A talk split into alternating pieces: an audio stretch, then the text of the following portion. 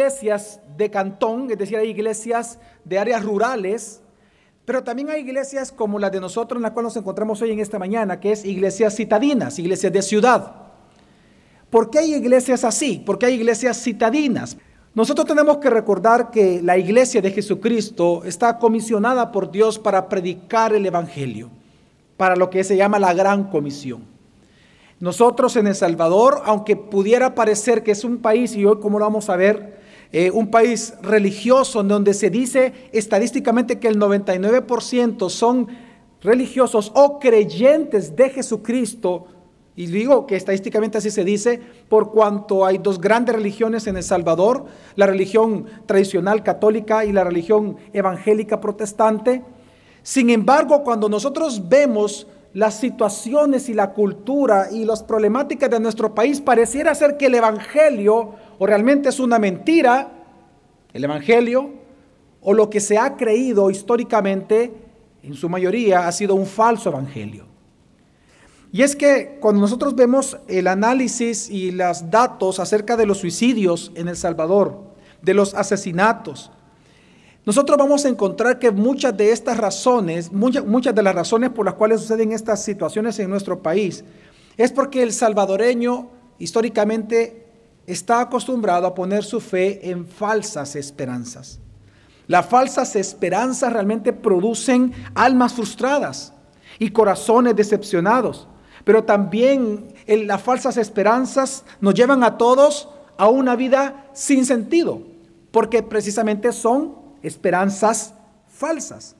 Y si nosotros vemos nuestra sociedad salvadoreña, nuestra cultura, nosotros sí podemos ver que es una cultura que ha puesto su fe, su confianza en falsas esperanzas y por eso nosotros vemos que el salvadoreño de por sí es, un, es, un, es una persona bastante frustrada. Hay mucha frustración en el salvadoreño cuando uno como pastor tiene el privilegio, porque es un privilegio para nosotros, escuchar el problema de las personas. Yo sí les puedo decir que el salvadoreño es una persona frustrada, una persona que vive de decepciones, pone su esperanza en la política y nunca cambia. Pone la esperanza en políticos y las cosas no cambian. Pone la esperanza en ciertos médicos y las cosas no, no cambian. Pone su esperanza en el dinero y la situación no cambia. Y así sucesivamente pone su esperanza en personas, en personajes, y su vida no cambia. Y el salvadoreño se decepciona ante cada una de estas falsas esperanzas. Por eso esta mañana, a través del Evangelio de Lucas, específicamente, y lo invito, específicamente del capítulo 14 del Evangelio de Lucas, nosotros vamos a aprender cómo Jesús reveló a las personas con las cuales estaba comunicando en ese momento las falsas esperanzas que ellos tenían y por lo tanto vamos a hacer una aplicación para entender cómo también nosotros en nuestra sociedad estas mismas falsas esperanzas están colmando el corazón de las personas y están provocando mucho sufrimiento en nuestra sociedad. De hecho, quiero ponerlo un poco en contexto de lo que estamos viendo acá. En el Evangelio de Lucas, en el capítulo 14, es un capítulo realmente interesante porque todo lo que vamos a leer sucedió en un solo lugar y en un solo día. Todo lo que vamos a leer. Y eso lo que lo hace interesante porque usted sabe que en los evangelios, los evangelistas inspirados por el Espíritu Santo vinieron y tomaron de la historia de Jesús diferentes partes, se las pusieron y las escribieron como el Espíritu Santo les indicó que tenían que ellos escribir. Pero en el caso del capítulo 14, no solamente es un orden cronológico de los hechos, sino que todo el capítulo sucedió en un solo lugar, en un solo día. Entonces eso lo hace interesante porque cuando nosotros hacemos el análisis del texto, nos damos cuenta que Jesús tuvo realmente una intención de llegar a ese lugar. Jesús fue invitado a comer a la casa de un fariseo. Pero lo que no se imaginó el fariseo es que comer con Jesús, hermanos, es peligroso. Comer con Cristo es muy peligroso para el pecador. Porque Él es Dios santo. Amén. Y por lo tanto, comer con un Dios santo, hermano, necesariamente vas a ver tu podredumbre. Y es lo que le pasó a este hombre. Este hombre lo invitó a Jesús porque él quería acusar a Jesús. Él quería que lo condenaran a muerte. Entonces él, lo llevó para engañarlo y para que todos, con testigos, pudieran ver a Jesús haciéndose Dios y transgrediendo el día sábado, como ya estaba para ellos sucediendo. Así que vinieron ellos y lo invitaron. Así que en este texto, en este capítulo, que no vamos a ir versículo por versículo, sino que solo vamos a entender las grandes historias, el mensaje detrás de las grandes historias que vamos a leer, vamos a ver que hay cinco momentos en que se divide todo el capítulo. Y en estos cinco momentos Jesús revela cinco falsas esperanzas de la sociedad en aquel entonces. Cinco falsas esperanzas que posiblemente usted y yo algunas veces hemos sido tentados en confiar. Por lo tanto, espero que este día Dios nos hable y también nos anime a poder compartir el Evangelio a quienes han puesto su confianza en estas falsas esperanzas. Así que en primer lugar, ¿cuál es la primera falsa esperanza en la cual la sociedad en el tiempo de Jesús estaba poniendo su confianza? Bueno, la primera de ellas es la falsa religión. Vamos a leer del versículo 1 al versículo 6. Dice, y aconteció que cuando Jesús entró en una casa de uno de los principales de los fariseos un día de reposo para comer pan, ellos le estaban observando cuidadosamente. Note, note por favor el detalle que da Lucas. Lo invitaron en un día de qué? de reposo. Lucas está siendo intencional en mostrar el motivo por el cual fue invitado. Y dice, ellos le estaban observando cuidadosamente. Y allí frente a él estaba un hombre hidrópico. Y dirigiéndose Jesús a los intérpretes de la ley y a los fariseos les habló diciendo, ¿es lícito sanar en el día de reposo o no? Pero ellos guardaron silencio. Y él tomándolo de la mano lo sanó y lo despidió y a ellos les dijo, ¿a quién de vosotros se le cae un hijo o un buey en un hoyo en un día de reposo y no lo saca inmediatamente? Y no pudieron responderle a esto. El fariseo que invitó a Jesús a su casa para cenar, también él invitó a un hombre que sufría hidropesía. La hidropesía es una enfermedad dolorosa que inflama los tejidos del cuerpo, ya sea por alguna deficiencia renal, de hígado o de corazón. Lo que vemos nosotros en este texto es que realmente vemos la maldad del fariseo. Porque el fariseo no solamente invitó a la gente más importante de la sociedad, que así eran las invitaciones a las personas más importantes, porque tú querías invitar solo a los importantes, no solamente invitó a Jesús, que era importante ya en la sociedad, sino que intencionalmente para dañar a Jesús, no para sanarlo, invitó a un enfermo. Vean la maldad del fariseo. El fariseo no invitó a este hombre para que fuera sanado, lo invitó para burlarse y acusar a Jesús. Pero, ¿por qué decían que querían acusarlo? Porque fue una trampa. Porque si Jesús lo sanaba en día sábado, ¿qué es lo que quería la cultura judía? Que eso era trabajar, por lo tanto, él estaba transgrediendo el día sábado y tenían ya excusa para acusarlo. Y si él no lo sanaba, entonces su fama algo que no construyó Jesús, sino que la misma sociedad pecaminosa lo hizo, su fama de sanador, de alguien preocupado por eh, el bienestar de aquellos que sufren, hubiera caído. Así que era una trampa muy fuerte para Jesús. Pero lo que vemos nosotros en el texto es que Jesús ocupa la misma estrategia y se la devuelve al fariseo. Porque él hace la pregunta primero. Y él pregunta, ¿acaso es lícito sanar en día de reposo o no? Y dice que ellos se quedaron callados. Es decir, Jesús lo que hace al exponer, al poner esta pregunta, es exponer la falsa religión de él. Porque incluso él pregunta, ¿quién de todos aquí, si su hijo en día sábado, y dice el hijo, no solamente dice un animal, dice, si tu hijo cae en un hoyo un día sábado, ¿acaso tú no lo vas a levantar y sacar y vas a trabajar para que no muera? Y todos quedaron callados. ¿Qué estaba mostrando Jesús en ese entonces? Jesús lo que estaba mostrando es la falsa religión del anfitrión y de los fariseos ahí presentes. ¿Por qué? ¿Por qué falsa religión? Porque ellos tenían tal celo, tal celo por la ley de Moisés, incluso tergiversada, ellos eran tan celosos de su judaísmo que su celo hizo que menospreciaran al prójimo. Vean ustedes la falsa religión. Jesús lo que expone es una falsa religión porque ellos eran tan celosos de Dios, pero, pero ese celo no se traducía en amar al prójimo. porque no amaron a esta persona enferma, sino que lo usaron como un anzuelo para acusar a Jesús. Lamentablemente, esta, esta vida de falsa religión es algo que también vemos en El Salvador. Se dice que el 99% de los salvadoreños son religiosos. El 99%. El ateísmo en El Salvador no llega ni siquiera al 0.5%. Ni siquiera es menos de uno, de un por ciento. El 99% de los salvadoreños se consideran religiosos, creyentes de Jesucristo, dicen. Un 60% católicos, hay algunos que dicen que ya no son 60, que son 40, como sean las estadísticas, y el resto protestantes.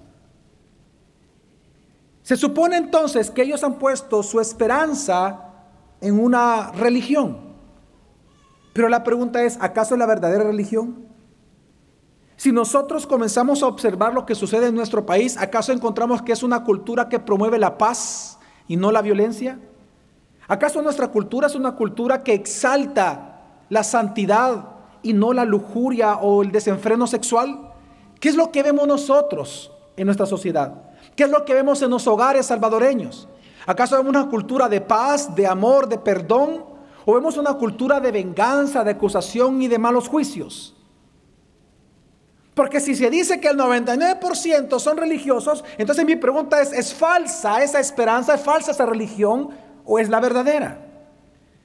Porque la Biblia sí hace la diferencia entre la falsa religión y la verdadera religión. Santiago capítulo 1, versículo 27 dice, la religión pura y sin contaminación que Dios así acepta es esta, ayudar a los huérfanos y a las viudas en sus dificultades y no dejarse influenciar por la maldad del mundo. ¿Acaso nosotros podemos decir esto del Salvador?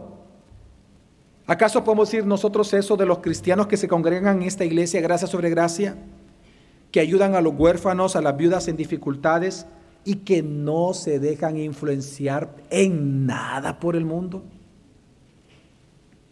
¿Sabe qué está enseñando Santiago, hermanos? Que la verdadera fe se mide por el amor a Dios y al prójimo. La verdadera fe se sopesa por el amor a Dios, a sus mandamientos, y por el amor al prójimo. Si tú no amas a, tus, a tu prójimo como para servirles, tú no puedes decir que amas a Dios. Y es lo que está enseñando Santiago, que es lo mismo que enseñó Jesús. Así que la pregunta que tenemos que hacernos como creyentes es que si estamos promoviendo nosotros una cultura de paz realmente en nuestros hogares, en nuestros trabajos. Ayer hablando con mi esposa de, esta parte del texto, ella me decía que también la religión muchas veces en, en las iglesias se traduce cuando nosotros los cristianos caemos en el error de hacer cosas que pensamos que son importantes porque nos hace sentir bien a nosotros mismos, pero muchas veces esas cosas no son un mandato de Dios. Y tiene razón. La religión muchas veces nos lleva a nosotros como al fariseo de pensar que estamos haciendo algo para Dios, pero eso que hacemos no está ordenado en la escritura. Y resulta por lo tanto que eso que nos hace sentir bien a nosotros, al final no es agradable a los ojos de Dios. Por lo tanto, si algo nosotros tenemos que ver hoy en esta mañana, es que si tú has puesto tu confianza en una falsa religión, entonces arrepiéntete y huye de ello, porque recuerda que las falsas esperanzas producen almas frustradas y corazones decepcionados y te llevan a tener una vida completamente vacía, sin sentido. Así que lo primero que vemos, una falsa religión. Pero si seguimos la historia, ¿qué es la segunda falsa esperanza que Jesús les demuestra que todos los que estaban allí, ellos estaban confiando? Lo segundo es, es la popularidad. La popularidad. El que todos hablen bien de ti. Sigamos leyendo, veamos lo que pasó después de que Jesús les dijo esto, le ofrece todo esto. Una vez más les recuerdo que todo sucedió dentro de esta invitación, de esta cena. Veamos qué pasó. Y dice versículo 7. Y comenzó a referir una parábola a los invitados, Jesús, cuando advirtió cómo escogían los lugares de honor a la mesa. Ya voy a explicar un poco eso. Y dice, diciéndoles, Cuando seas invitado por alguno a un banquete de bodas, no tomes el lugar de honor, no sea que él haya invitado a otro más distinguido que tú. Y viniendo el que te invitó a ti y a él, te diga, dale lugar a este. Y entonces, avergonzado, tengas que irte al último lugar. Sino que cuando seas invitado, ve y siéntate en el último lugar, para que cuando llegue el que te invitó, te diga, amigo, ven, más adelante. Entonces serás honrado delante de todos los que se sientan a la mesa contigo, porque todo el que se ensalce será humillado y el que se humille será ensalzado. Ok, para entender esto que vemos acá hay que comprender que en la cultura en que Jesús creció, la reputación era más importante que el carácter. Cualquier parecido con nuestra sociedad, hermanos, no es coincidencia.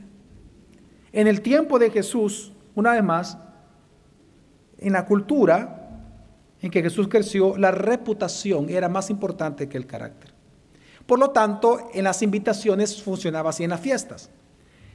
Cuando estaba la mesa principal de los invitados, a la cabecera o en medio, según como fuera, se sentaba el anfitrión y los lugares de honor eran los que estaban más cerca del anfitrión. Entre más tú cerca te sentaba el anfitrión, a los ojos de la sociedad tú eras más importante.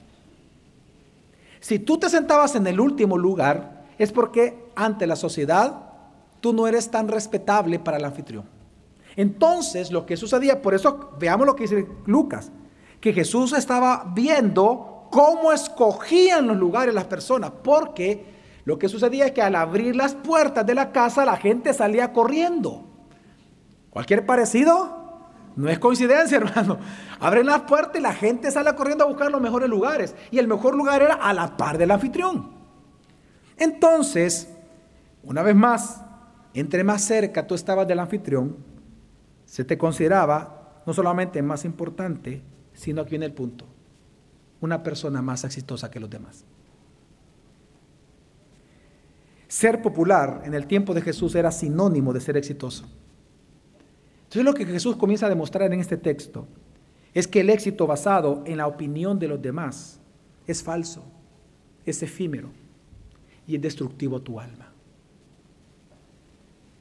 Hoy en día nosotros los cristianos en El Salvador, en nuestra sociedad, estamos en una cultura que idolatra la popularidad. Y la idolatramos de alguna manera como sociedad porque de alguna manera los salvadoreños estamos creyendo o hemos creído que entre más popular tú eres, más feliz tú serás, más exitoso tú te sentirás o más exitoso tú piensas que los demás van a ver que eres. Por eso es que estamos en una cultura que idolatra la popularidad. Por ejemplo, lo vemos nosotros en el like, ¿verdad? Estamos en una sociedad en donde la gente busca más like, más me gusta. En, las redes sociales, en, Instagram, en, lo que, en, todas estas aplicaciones modernas de hoy, la gente busca ser popular. Ya no interesa el carácter, lo, lo que interesa cuán popular tú eres. Y es lo que la gente busca hoy en día para ser feliz. Otros, por ejemplo, lo que hacen es buscar personas que son importantes y quieren ser amigos de los importantes. Pero Jesús lo que está enseñando es que la popularidad, hermanos y hermanas, es una falsa esperanza. Porque jamás la sociedad te va a valorar por lo que tú eres, sino que te va a valorar por cuánto tú los entretengas a ellos. Porque quiero que entiendas que las sociedades ellos no te valoran por quien tú eres. Ellos valoran por el egoísmo, ellos valoran lo que tú les das. Entre más tú les hagas reír, entre más fotografías desnudas tú les envíes, entre más tú satisfagas los deseos de ellos pecaminosos, los deseos de la carne, los deseos de los ojos o la vanagloria de la vida de ellos, tú vas a ser más popular. Y tú vas a sentir que tú eres amado por todos. Y vas a sentirte un hombre una mujer exitosa. Pero lo que no te estás dando cuenta es que nunca lo has sido y nunca lo serás. Es una falsa esperanza. Solo falta que salga otra mujer más joven que tú, otro hombre con mejores proyecciones que tú, y vas a ver cómo tu popularidad cae como plomo en el agua. Y es que, hermanos, recuerda que Jesús dijo que el mundo solo ama qué? Solo lo suyo. El mundo va a amar a todos aquellos que se parezcan a Él. Por lo tanto, tienes que entender esto, que la popularidad, el, buscar ser popular, que la gente te vea por lo que haces, por cómo juegas PlayStation, por cómo escribes, por cómo hablas, por, no sé. Mira, es una falsa esperanza. ¿Por qué? Porque el que hace eso realmente espera ser feliz al recibir la atención de los otros, pero no se da cuenta que entre más busca la atención de los otros, eso lo va a llevar a ser esclavo de los deseos de los demás. Porque ese es el alto costo de ser popular en este mundo. Que para ser popular en este mundo tienes que perder los principios bíblicos y tienes que perder a Dios. Y lo voy a decir claramente. Esto es lo que yo veo con muchos pastores que en su momento han sido amigos nuestros o de esta iglesia. Digo, amigos de esta iglesia. En donde de repente usted ve que para ellos no es suficiente la humildad que Dios pide, sino que ellos quieren más en el mundo. Y comienzan a codiarse con políticos y comienzan a parecerse más políticos que pastores. O también en ministerios que supuestamente son piadosos. Hemos tenido el ejemplo y visto de pastores que de repente comienzan a buscar a otros pastores porque son más famosos para salir a la par de la foto de ellos, para salir con el nombre de ellos, para ellos tener más reputación o mejor reputación o mejor popularidad. Pero ¿sabes qué sucede cada vez que una persona hace eso? Que pierde sus principios y lo va a tener que, perder. Quiero que entienda, hermanos, que si usted, usted de verdad quiere ser popular en la iglesia, entonces va a tener que vender sus principios.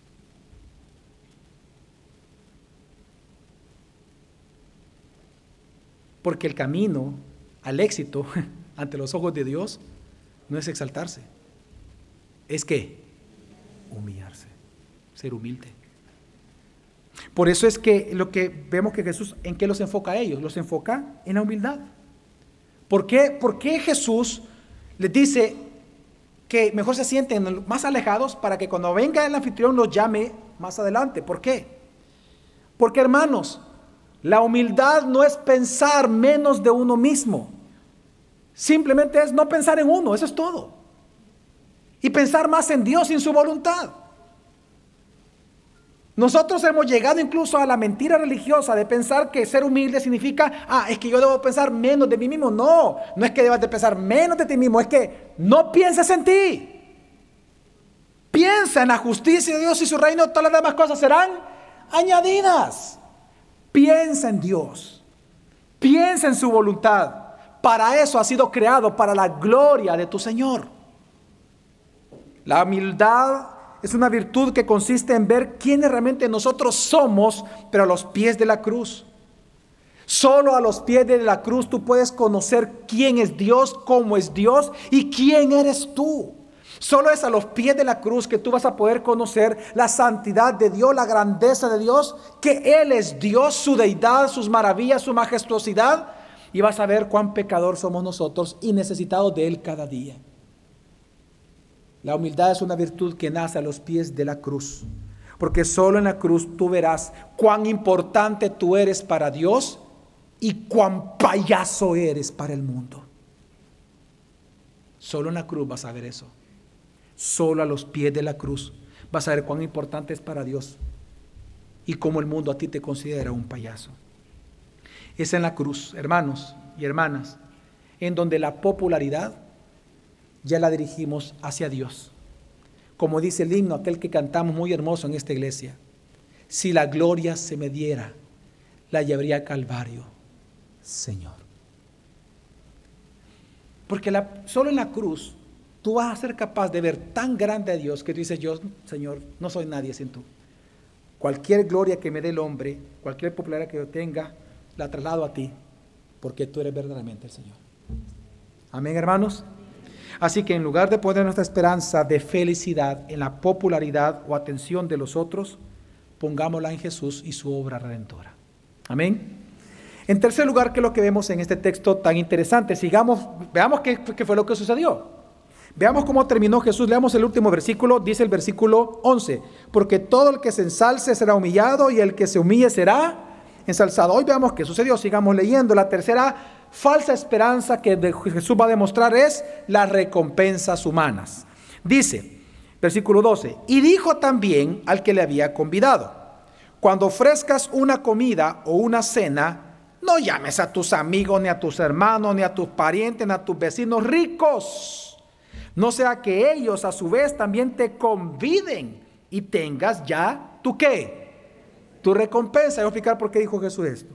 Antes bien, cuando ofrezcas un banquete, llama a pobres, mancos, cojos, ciegos, y serás bienaventurado, ya que ellos no tienen para recompensarte, pues tú serás recompensado en dónde?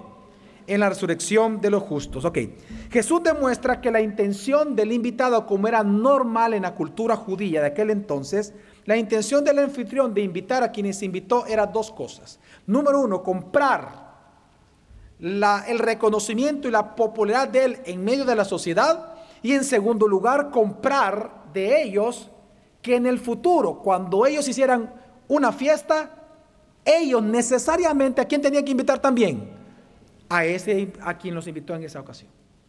Eso era normal en la cultura judía. Cualquier parecido con la sociedad salvadoreña no es coincidencia porque sigue siendo el mundo podrido. ¿Sí?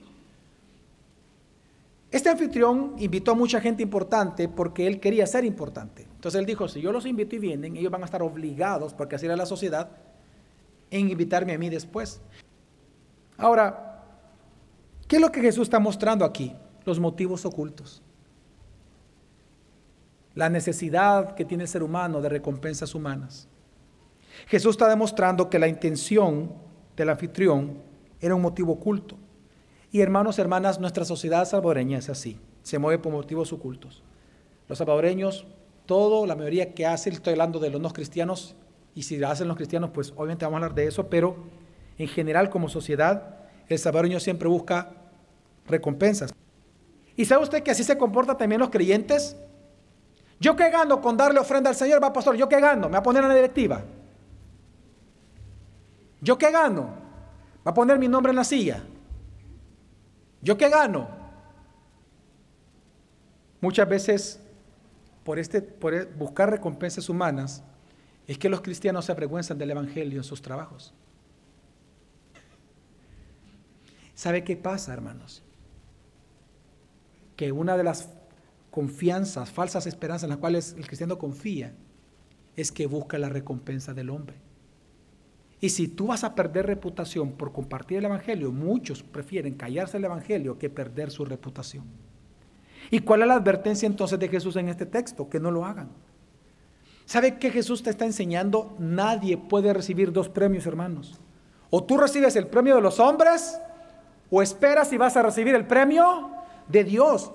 Pero tú no puedes pretender buscar los dos. ¿O no te acuerdas las palabras de Jesús en Lucas, en el siguiente capítulo, en el capítulo anterior, Lucas, 14, Lucas 13, versículo 30, cuando dice, tengan en cuenta que los últimos serán los primeros y los primeros serán qué? Últimos. ¿Y sabes que de qué estaba hablando, hermano, aquí Jesús? Jesús estaba hablando del reino venidero de Dios. Él está hablando de la eternidad.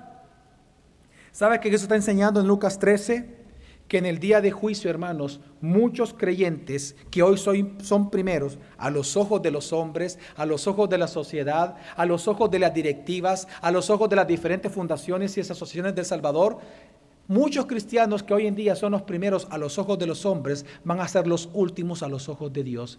Pero aquellos que hoy son los últimos a los ojos de los hombres serán los primeros ante los ojos de nuestro Salvador. Pero tú no puedes pretender recibir dos recompensas a la vez. ¿Me estoy dando a entender, hermanos amados? Por lo tanto, hermanos, busquemos las recompensas eternas, no las terrenales. Sirve al Señor. ¿Y por qué digo sirve al Señor? Porque es parte en cómo acumulamos tesoros en los cielos. Sírvele al Señor. Recuerda que por poner tus esperanzas en recompensas temporales, humanas, puede hacer que tú pierdas las recompensas eternas. No lo hagas. Si tú buscas obtener recompensa humana, eso te va a llevar a trabajar, a vivir y a servir a los hombres, mas no servir a Dios. Pero si tú buscas las recompensas de Dios, ¿para quién tú vas a trabajar? ¿Para quién tú vas a vivir? ¿O para quién tú vas a servir? Para Dios. Bien siervo fiel. En lo poco fuiste fiel. En lo mucho te pondré. Cada uno de nosotros somos siervos del Señor, querramos o no, somos siervos. La pregunta es si tú vas a servir a los hombres para obtener recompensas de hombres o tú vas a servir a Dios para obtener la recompensa de Dios pero tu decisión tiene que ser hoy, esta mañana, en este lugar. Amén. Recompensas humanas. ¿Cuál es otra falsa esperanza en la cual las sociedades confían?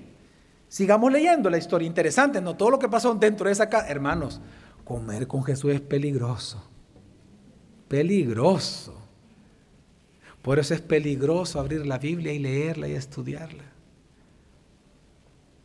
Porque vas a ver tan grande, tan santo a Dios, que no te va a quedar otra que o lo rechazas totalmente o te rindes totalmente a Él. Amén. ¿Qué, qué, siguió pasando? ¿Cuál es la falsa esperanza? La cuarta falsa esperanza y es un falso evangelio. Un falso evangelio. Dice, leamos el último versículo, el 14, para seguir la lectura. Dice el 14, y serás bienaventurado, ya que ellos no tienen para recompensarte. Pues tú serás recompensado cuando? en la resurrección de qué? De los justos. Fíjese, cuando un fariseo escuchó esa frase, resurrección de los justos, recuerden que los fariseos sí creían en la resurrección de los justos. Los saduceos no creían en ello, pero los fariseos sí. Cuando un fariseo escucha eso, vea lo que pasó. Versículo 15 en adelante, al 24 dice, cuando uno de los que estaban sentados con él a la mesa oyó esto, es decir, la resurrección de los justos, le dijo, Bienaventurado todo el que coma pan en el reino de Dios. Pero Jesús le dijo, cierto hombre dio una gran cena e invitó a muchos. Y a la hora de la cena envió a su siervo a decir a los que habían sido invitados, venid, porque ya todo está preparado. Y todos a una comenzaron a excusarse. El primero le dijo, he comprado un terreno y necesito ir a verlo, te ruego que me excuses. Y otro dijo, he comprado cinco yuntas de bueyes y voy a probarlos, te ruego que me excuses. También otro dijo, me he casado y por eso no puedo ir. Cuando el siervo regresó, informó de todo esto a su señor. Entonces enojado el dueño de la casa dijo a su siervo, sal enseguida por las calles y callejones de la ciudad y trae acá a los pobres, los mancos, los ciegos y los cojos. Y el siervo dijo, Señor, se ha hecho lo que ordenaste y todavía hay lugar. Entonces el Señor dijo al siervo, sal a los caminos y por los cercados y oblígalos a entrar para que se llene mi casa.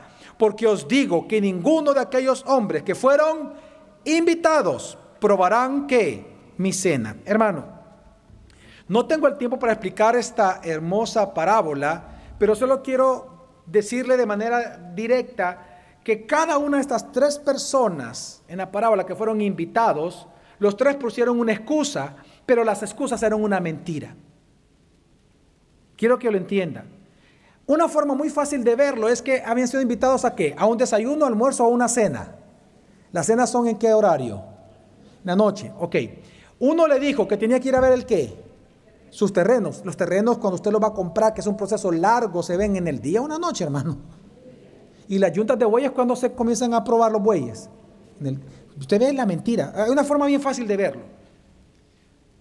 Y no solamente eso. Se les llama invitados porque le, voy a decir cómo funcionaba la cultura judía. En la cultura judía no se invitaba eh, eh, de repente, como alguno pueda pensar por la parábola, no. Las invitaciones se entregaban incluso, hay, hay eh, historias reales en donde se dice que las invitaban un año antes incluso a las personas. Mm, en el caso que vemos aquí en la parábola, por los otros textos, los otros evangelios, se cree que los invitados fueron probablemente invitados en la misma semana o incluso algunos exegetas dicen que tal vez en el mismo día por la mañana. Y se les llama invitados porque ellos aceptaron ir. ¿Ellos qué hicieron? Aceptaron ir, pero se les llama invitados.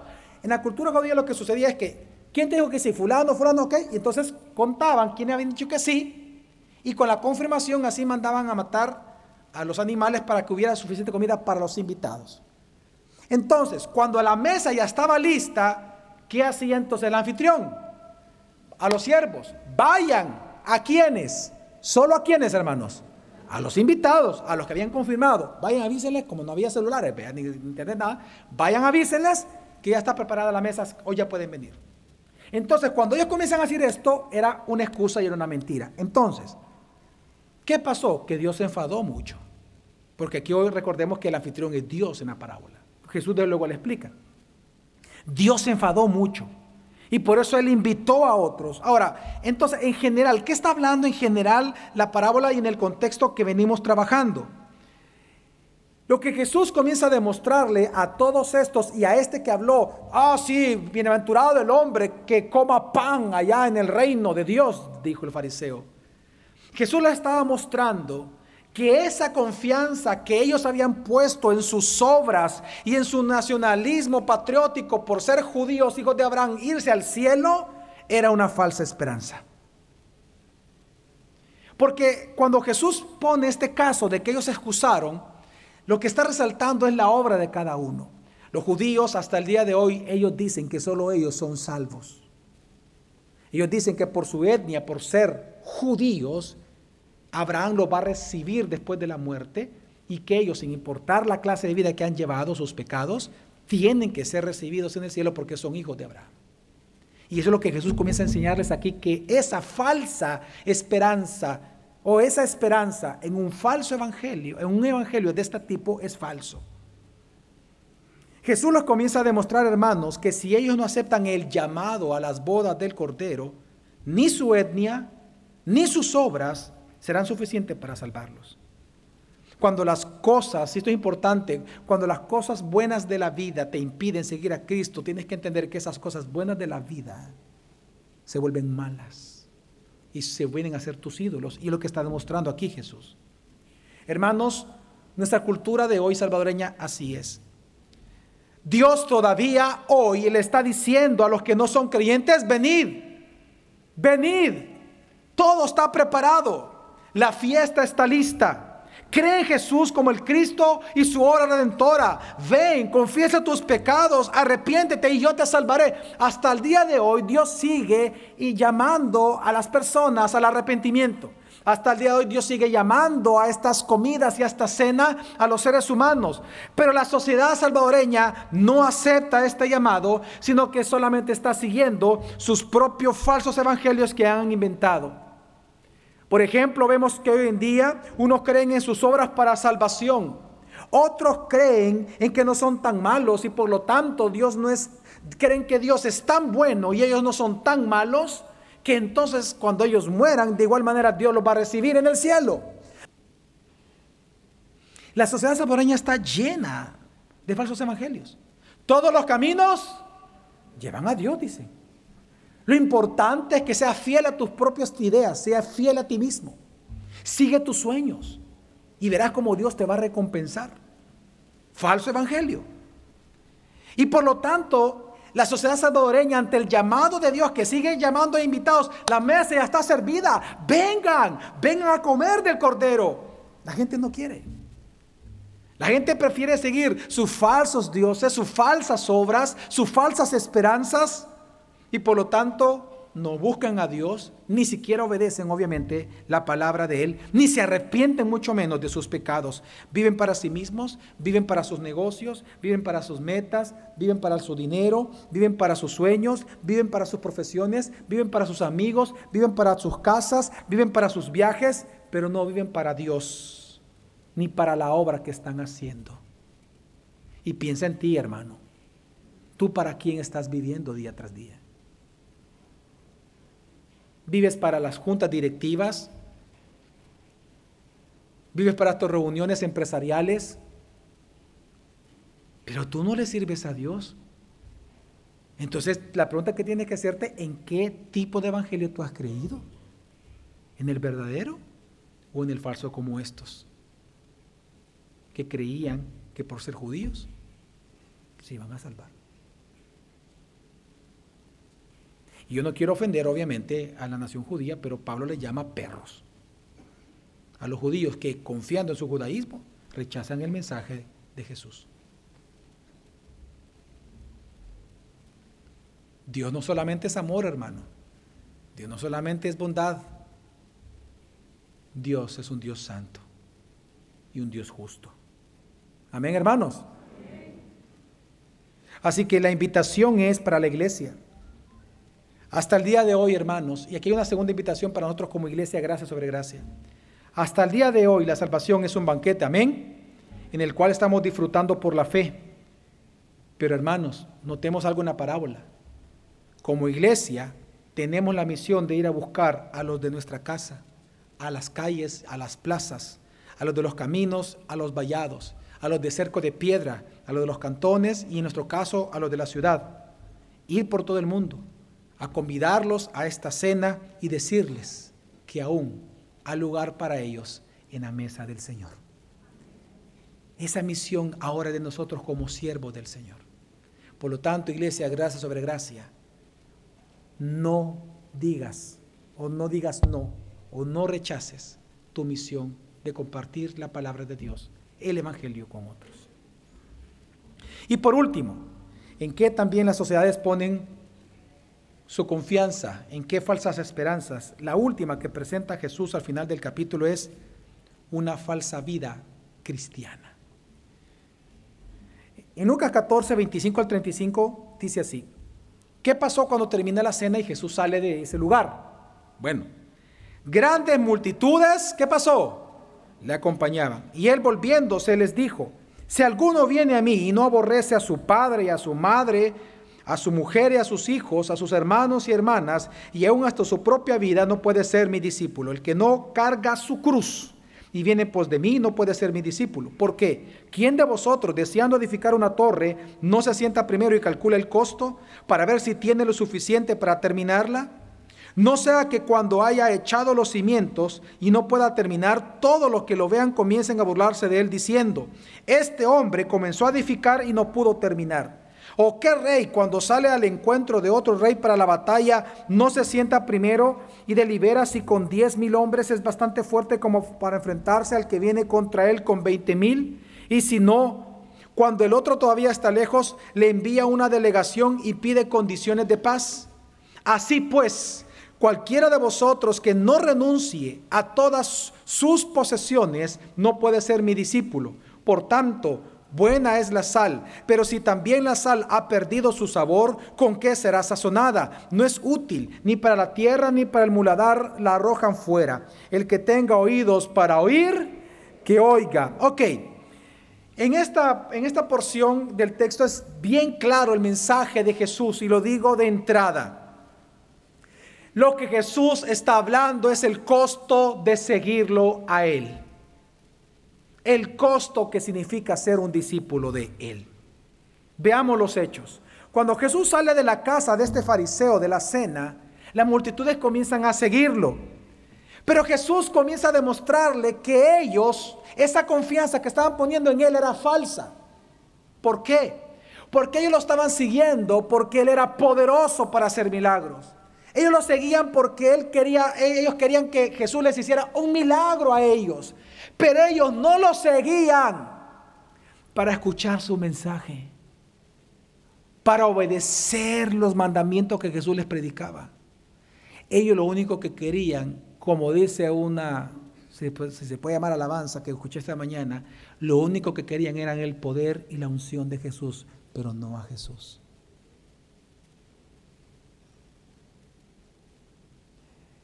Y lo que está entonces, lo que Jesús les demuestra, ¿sabe qué es?